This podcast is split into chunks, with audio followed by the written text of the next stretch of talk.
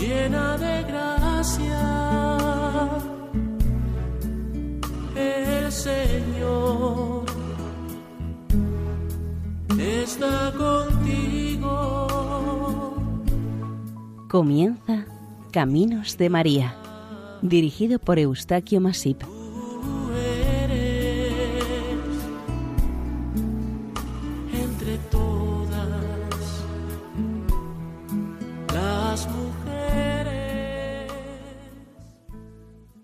Bienvenidos al programa Caminos de María. El programa de hoy va dedicado a la Asunción de la Virgen María. Justamente os paga Dios, Virgen y Reina del cielo. Vos lo bajasteis al suelo y Él os sube al cielo a vos. Por el sí que humilde diste, por remediar nuestros males, nos vino a hacer inmortales el Hijo que vos paristeis. Oh, qué bien os paga Dios vuestro puro y santo celo, pues bajando el mismo Dios, os sube hoy al cielo a vos.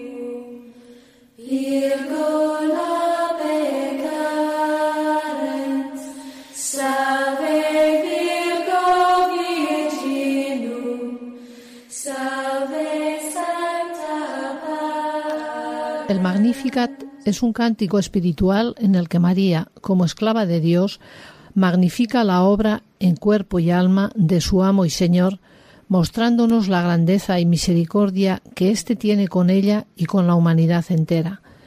En él, María proclama solemnemente la intervención de Dios al escogerla como madre del máximo personaje en el plan divino y salvador de Dios, Jesucristo.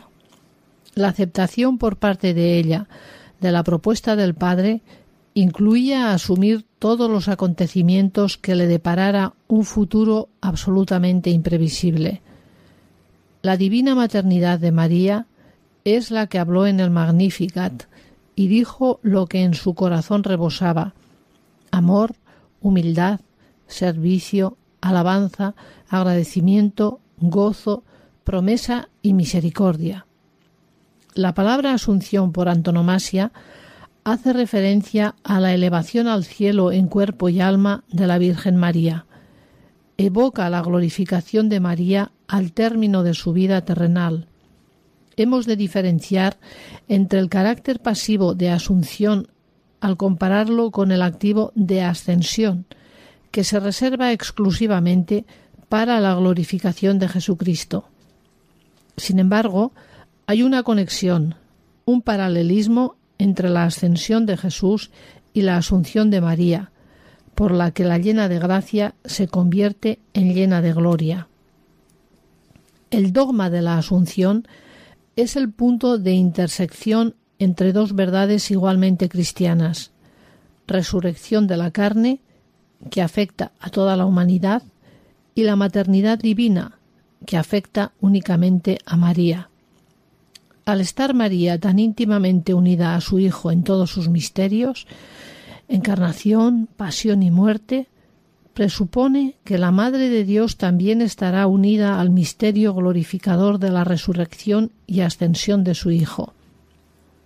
Así, la Asunción de María sería el reflejo de la resurrección y ascensión de Jesucristo en su propia Madre, convirtiéndose ésta en imagen y anticipación de la gloria que cubrirá todo el cuerpo de Cristo, la Iglesia, al final de los tiempos, participando de la resurrección gloriosa del Hijo. En la Asunción, María se convierte en la imagen del pueblo de Dios que ha de ser glorificado. Veremos hoy la más antigua de las fiestas marianas que celebra toda la Iglesia en el sentido más pleno, la festividad de la Asunción a los cielos de la Santísima Virgen María en cuerpo y alma. Entre todas las solemnidades de la Iglesia, después de las dedicadas a Jesucristo, la más celebrada y la más interesante es la Asunción de María, tanto en las iglesias de Oriente como en Occidente. Si observamos los patronazgos de los pueblos y la titularidad de las parroquias o ermitas, comprobaremos que la Virgen de la Asunción es la titular que más extendida está por España y otros países de su entorno.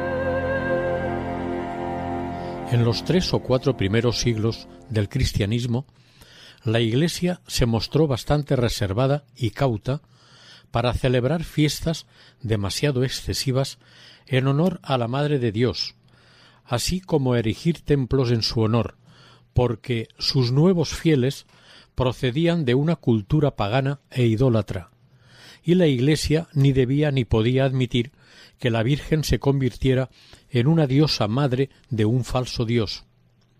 Estas mismas precauciones también se tomaban cuando se hablaba de la Eucaristía y de la Trinidad, evitando de esta manera malas interpretaciones y burlas de parte de los detractores.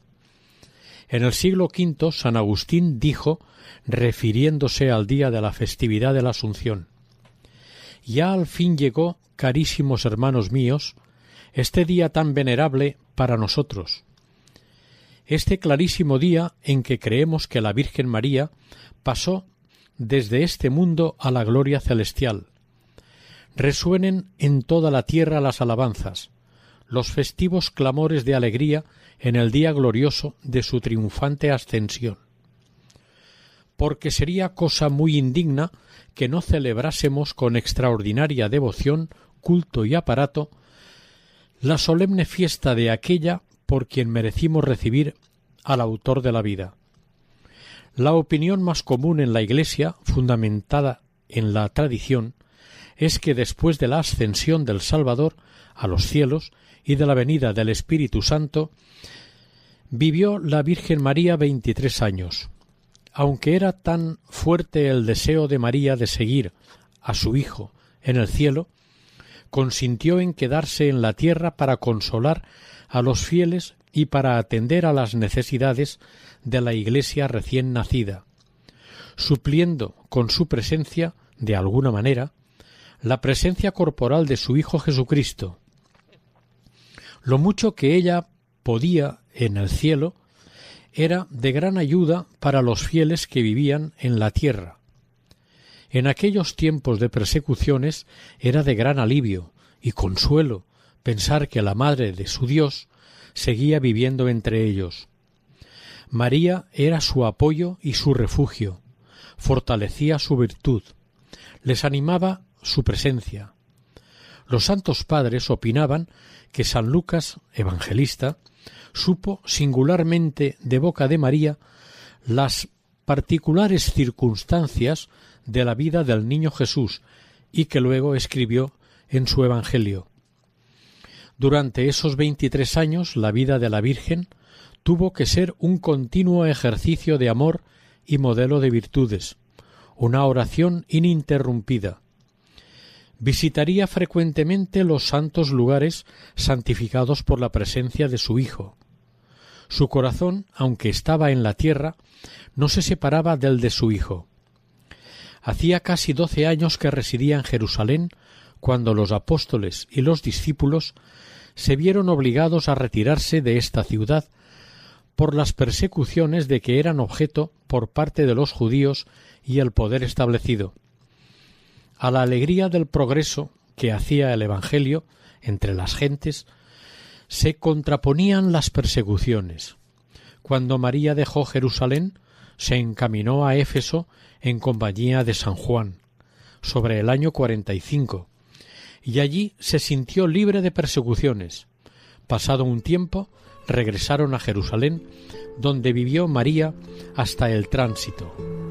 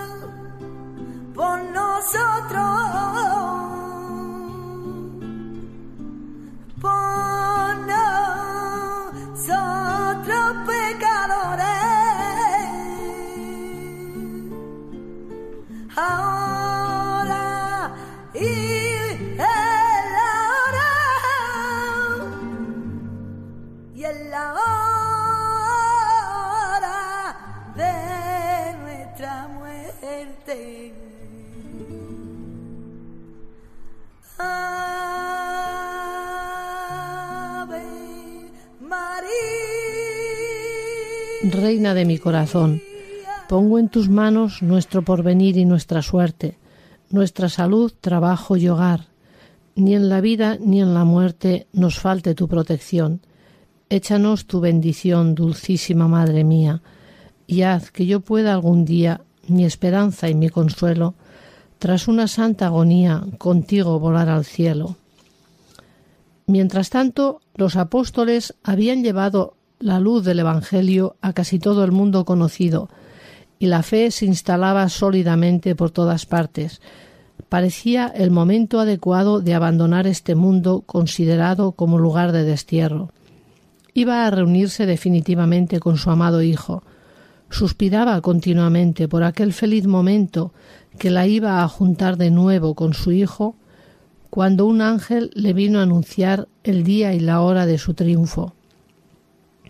Es cierto que habiendo sido preservada del pecado original por especial privilegio, como también de otras culpas a lo largo de su vida, no estaba sujeta a la muerte, pero habiendo sufrido Jesucristo este trance, ella no quiso dejar de padecerla.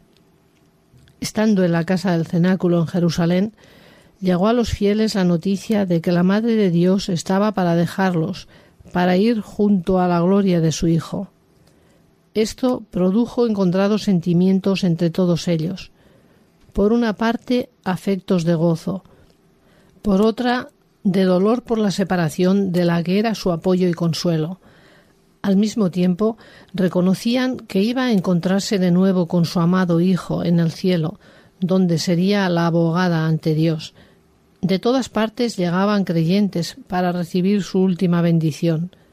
San Juan no se separaba de su lado. En el mismo momento que expiró la Virgen, se llenó toda la estancia de una resplandeciente luz más brillante que el sol.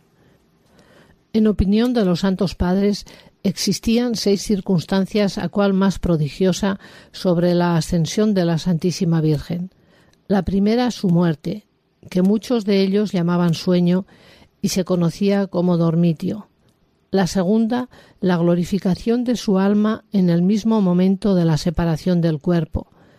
La tercera, la sepultura de su santo cuerpo en un lugar de Getsemaní en el valle de Josafat.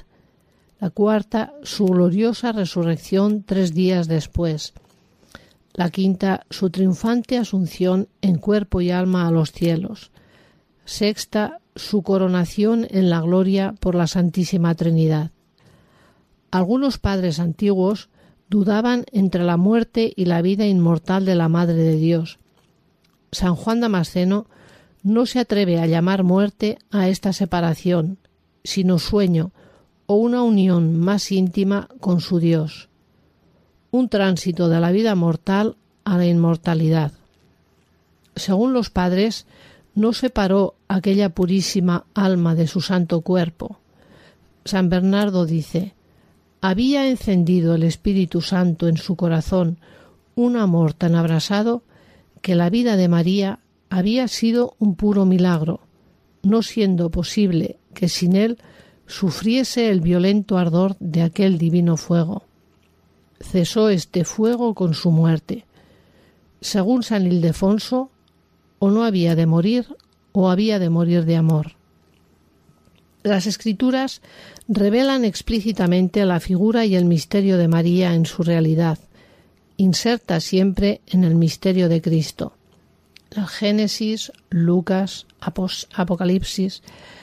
La Iglesia, con el tiempo y con la ayuda del Espíritu Santo, ha sabido leer las diversas precisiones que ha ido explicitando a lo largo de su historia. Éfeso, Calcedonia, Constantinopla, hasta nuestros días.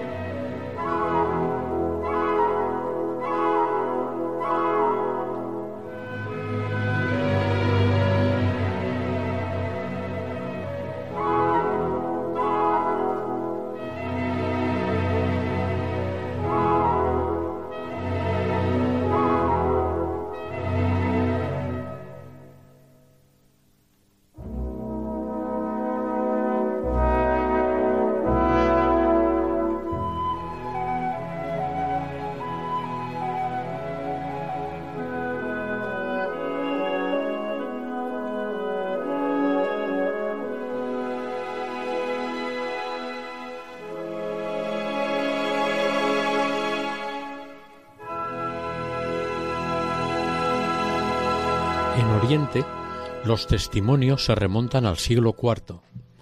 A San Epifanio se le considera el primer teólogo de la Asunción, porque, aun con dudas, se declinó entre las hipótesis sobre el fin de la vida terrena de María, por la de una traslación inmediata desde la tierra al cielo. Probablemente en el siglo V se empezó a celebrar en Siria la fiesta de la dormición, en el siglo VI, Teodosio de Alejandría fue testigo de la creencia de la Iglesia copta en la Asunción. En Bizancio, la dormición de María se instauró en el siglo VII y muchos han sido los que se preguntaron qué fue de María después de su muerte. El pueblo y los pensadores cristianos siempre han sentido un rechazo manifiesto a que el cuerpo de la Virgen María pudiera haberse corrompido en el sepulcro, como el de los demás mortales. Los teólogos de aquel tiempo afirmaron que la muerte sin corrupción de María y su resurrección, y desde entonces no ha dejado de ser profesada. Ya consta que en el siglo VII el Papa Sergio instituyó una procesión solemne y nocturna llevando una imagen de la Santísima Virgen.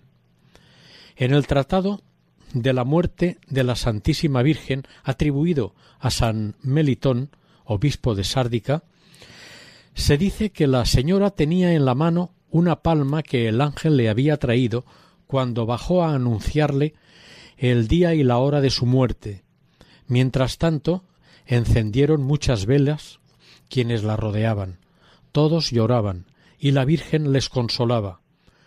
Y habiendo exhortado tanto a los apóstoles como a los discípulos a predicar el Evangelio con el mayor celo y valor, asegurando a toda la Iglesia de su poderosa protección. Vio aparecer al Salvador, acompañado de todos los coros de ángeles que venía a recibir su dichosísimo espíritu y conducirle como en triunfo al lugar de la bienaventurada eternidad. En el mismo punto en que expiró la Virgen, se llenó el cuarto de una resplandeciente luz más brillante que la del sol. Toda la milicia de la corte celestial, según San Jerónimo, salió al encuentro de la Madre de Dios, cantando himnos y cánticos en honor suyo que fueron oídos por todos los que estaban en el cenáculo. San Agustín afirma que aquella alma tan pura, más santa que todos los ángeles y todos los santos juntos, fue elevada hasta el trono del soberano Señor del universo, muy superior a todas las celestiales inteligencias, ni era justo que estuviese colocada en otro lugar que en el inmediato al que ocupaba aquel Señor que ella misma había dado a luz en este mundo. Luego se rindió su espíritu, la Santísima Virgen. Todos se postraron a sus pies llorando. Los fieles que estaban en Jerusalén vinieron a venerar aquel santo cuerpo, santuario del Verbo encarnado y arca del Nuevo Testamento. Sanaron todos los enfermos que se presentaron delante de él. Hasta los mismos judíos sintieron los efectos de su poder y participaron de sus milagros.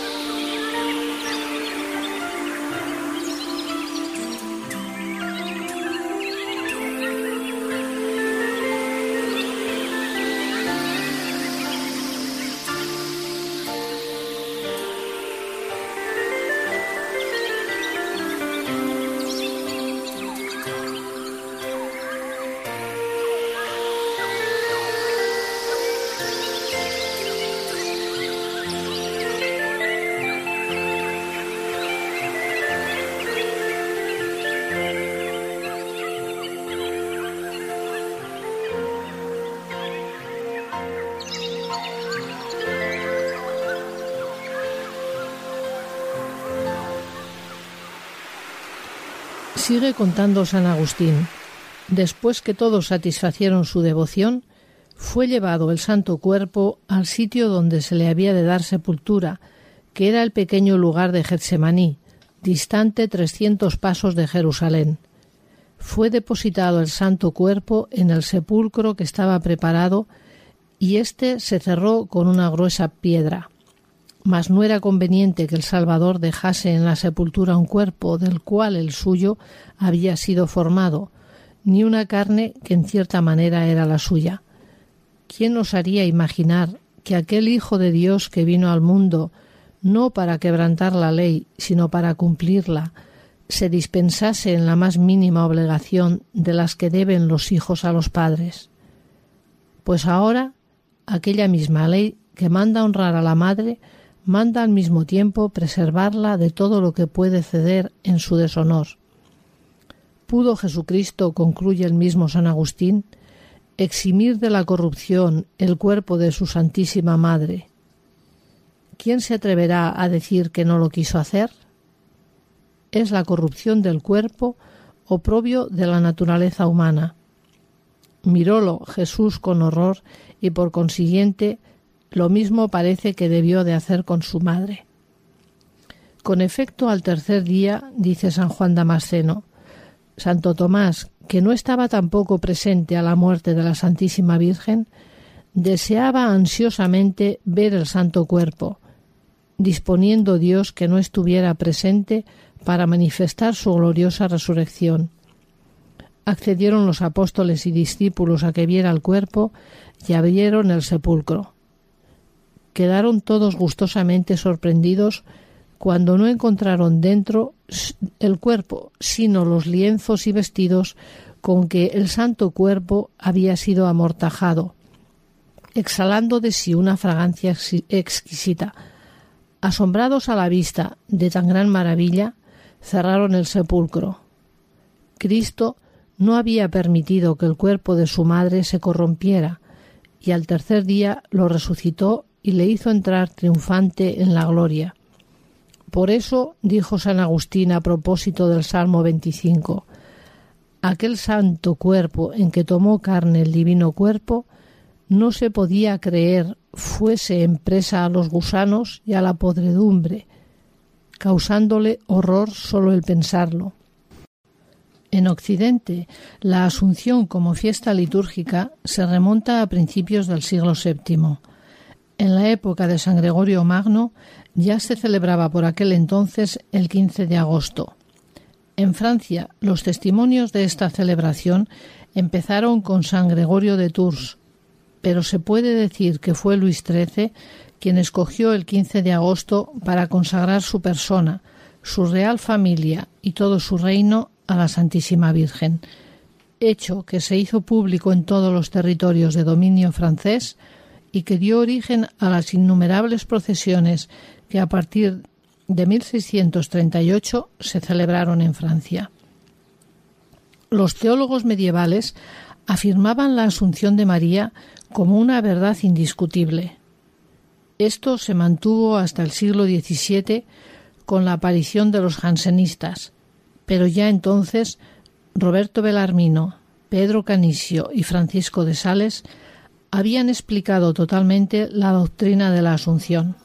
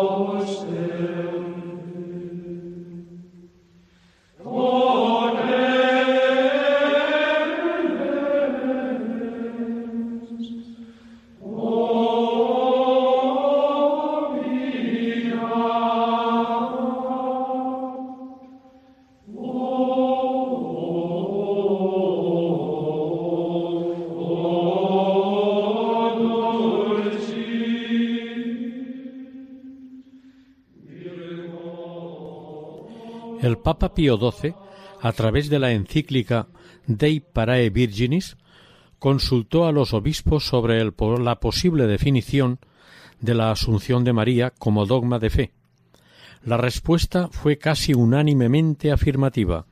El día 1 de noviembre de 1950, la doctrina de la Asunción de María fue solemnemente proclamada como revelada. El Papa no hizo más que definir solamente o solemnemente una verdad que los fieles habían creído siempre, es decir, la necesidad de que la carne de la mujer que había dado carne al Hijo de Dios escapara de la corrupción. Esta realidad estaba ya presente en tiempos de los Evangelios apócrifos. La glorificación de María en cuerpo y alma en el cielo es, pues, dogma de fe, pero nada dijo el Papa acerca de la muerte de María. Los teólogos católicos pudieron seguir opinando acerca de que si este tránsito de María o Asunción gloriosa se realizó después de la muerte y resurrección de María, o tal vez sin que sufriera una muerte propiamente dicha. La más antigua de las fiestas marianas es la que se celebra el 15 de agosto de cada año, Nuestra Señora de la Asunción, y no tiene nada que ver con la Feriae Augusti pagana de los romanos, como se escucha algunas veces a los detractores de las fiestas y conmemoraciones religiosas. Se escandalizan sólo los que olvidan las palabras de Jesús. No he venido a derogar, sino a perfeccionar. La encarnación del Verbo es respetuosa con la historia y con su ritmo. Completa, no destruye. Es una ley fundamental del cristianismo. Incluso en una crisis como la actual, social, económica, laboral, moral, ética, religiosa, no se puede hablar de fe cristiana sin antes o después encontrarse con María. A ella no hay que situarla en un cristianismo marginal o lateral. Todos los movimientos renovadores dentro de la historia de la Iglesia acaban encontrándose en su camino. María está presente siempre en la eclesiología porque es modelo e icono. Es clave en la historia de la salvación. La utilidad de algunas verdades aparentemente pueden ser innecesarias, pero todas ellas forman parte de relaciones causa-efecto. Un dogma no es nunca una verdad aislada, sino una importante pieza de un tablero mosaico a observar en su conjunto. Ella sola puede no significar nada. El dogma de la Asunción es un eslabón de la cadena que empieza con la Inmaculada Concepción de María antes del nacimiento de Jesús. Pasa por Éfeso, Calcedonia, Constantinopla, Roma, todos los dogmas a María hacen que no sea una diosa, sino que conforman o confirman su humanidad como nosotros, necesitada de salvación. Fue salvada y redimida antes de que la concibieran sus padres. Fue preservada de todo pecado por la redención de quien ella le dio carne. La asunción de María en cuerpo y alma a los cielos fue proclamada el 1 de noviembre de 1950 por el Papa Pío XII, con las siguientes palabras Proclamamos, declaramos y definimos ser dogma divinamente revelado que la Inmaculada Madre de Dios, siempre Virgen María, cumplido el curso de su vida terrestre, fue asunta en cuerpo y alma a la gloria celestial.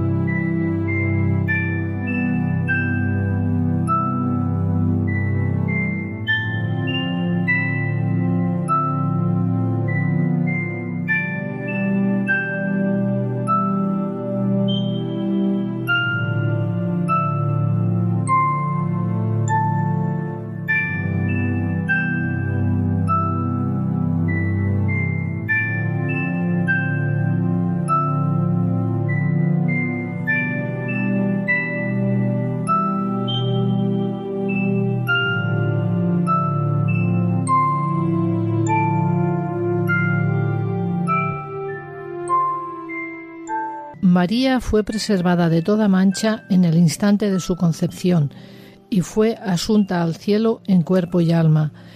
En estos puntos se basan los teólogos para probar que en la Asunción no se dio corrupción en la muerte de María, porque fue inmune de toda mancha en el primer instante de su concepción, y que por consiguiente gozó de los dones preternaturales concedidos a nuestros primeros padres. La solemnidad de este día de la ascensión de Nuestra Señora debe despertar nuestra devoción, nuestra fe y nuestra confianza. Tenemos una reina en el cielo que también es nuestra madre, una mediadora ante el Padre, una abogada con el Redentor que ninguna gracia le puede negar, una confidente como esposa del Espíritu Santo y templo y sagrario de la Santísima Trinidad. Es una lástima que muchas veces no aprovechemos todas estas ventajas para encauzar y tomar el camino que realmente nos conviene, tanto a nivel personal como a nivel comunitario. Si para la fe la ascensión ha sido el destino final de la Virgen María, que fue la primera redimida, también se ha convertido en la perfecta redimida, salvada anticipadamente también en el cuerpo. Esto ha ocurrido porque ninguna carne humana ha tenido un contacto, una mezcla, una unión tan real, íntima y plena con la carne de Cristo como la suya. Es su cuerpo quien lo ha nutrido con sus entrañas, es su cuerpo el que lo ha hecho, de forma que la carne de Jesús es también la carne de María.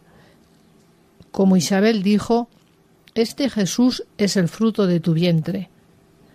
Hay un himno bizantino que se canta en la liturgia del 15 de agosto a la Virgen y que dice así: La tumba y la muerte no tuvieron fuerza suficiente para retenerte.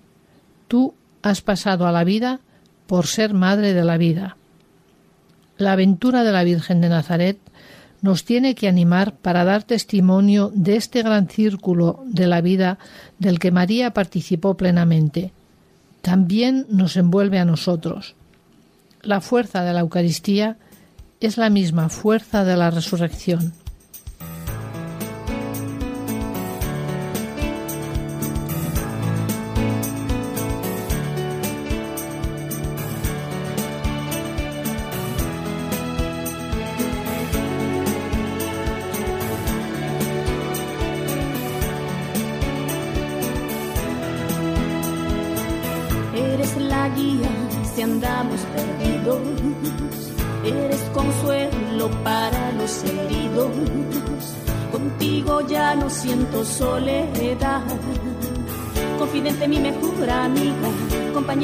Compañera de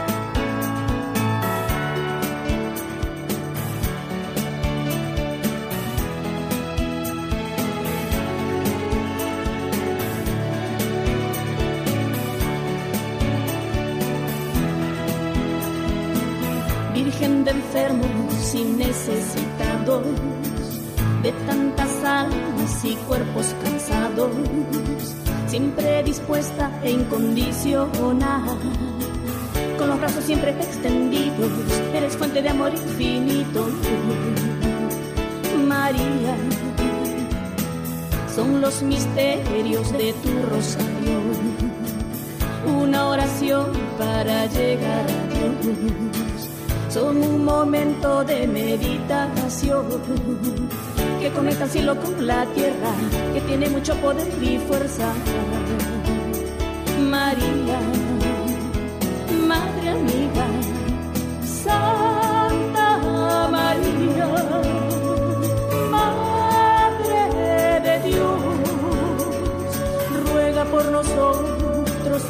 pecadores, ahora y en la hora